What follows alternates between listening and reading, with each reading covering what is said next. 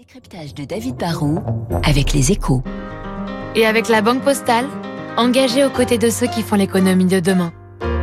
Bonjour David. Bonjour Renaud. Alors la force de Radio Classique, c'est de parler de tous les sujets. Oui. Après Louis-Ferdinand Céline, nous passons à la Star Academy, Oui. la Star Academy qui fait son retour sur TF1. Et pour vous, euh, David, c'est un petit événement business qui mérite véritablement d'être souligné. Euh, La Starac, ça, ça fleure bon le début des années euh, 2000. Ça nous ramène à une époque où il y avait beaucoup moins de chaînes de télévision, où Netflix n'existait pas, hein, il faut s'en souvenir, et où de nouvelles émissions comme Big Brother, Love Story et de, de télécrochet ou de cuisine arrivaient à peine sur nos écrans, qui étaient à l'époque, souvenez-vous, forcément dans le salon. hein. on n'avait pas de tablette ou de smartphone. C'était le début d'une télé-réalité qui a fini par se banaliser.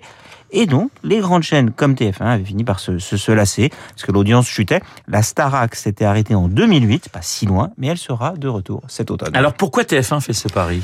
Déjà, le rétro, ça marche dans toutes les industries. Renault veut relancer la, la R5, Citroën a misé sur DS, euh, dans l'alimentaire, la mode, on a eu le retour de plein de vieilles marques. Et au cinéma ou en bande dessinée, on fait tout le temps revivre de vieux héros en leur offrant une nouvelle jeunesse. Ça permet de faire revenir euh, les consommateurs plus anciens en jouant la carte nostalgie. Dans un monde où il y a trop d'offres, on attire l'attention plus facilement avec des marques qui parlent tout de suite à une partie du public. On ne repart pas de zéro.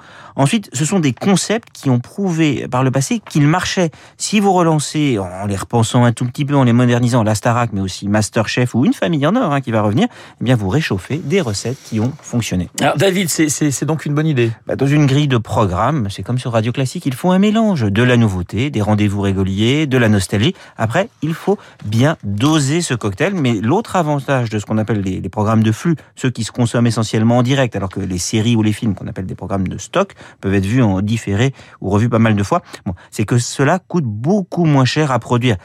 Ça va plus attirer euh, 10 millions de téléspectateurs comme par le passé, car l'offre est désormais beaucoup plus riche, la concurrence plus vive, l'audience plus fragmentée mais ça peut séduire encore quelques millions de personnes, et c'est déjà beaucoup, surtout comme ce sont souvent des compétitions avec des éliminations et des gagnants, ça crée du suspense et un appétit pour regarder la télévision en direct, et ça, eh c'est très important pour une chaîne comme TF1, surtout que dans le même temps, Netflix et les autres rois du streaming vont eux aussi offrir de plus en plus des émissions de télé-réalité. Si TF1 ou M6 n'utilisent pas des marques historiques qui parlent au public, il y a un risque que d'autres, comme Netflix ou Amazon, s'en saisissent.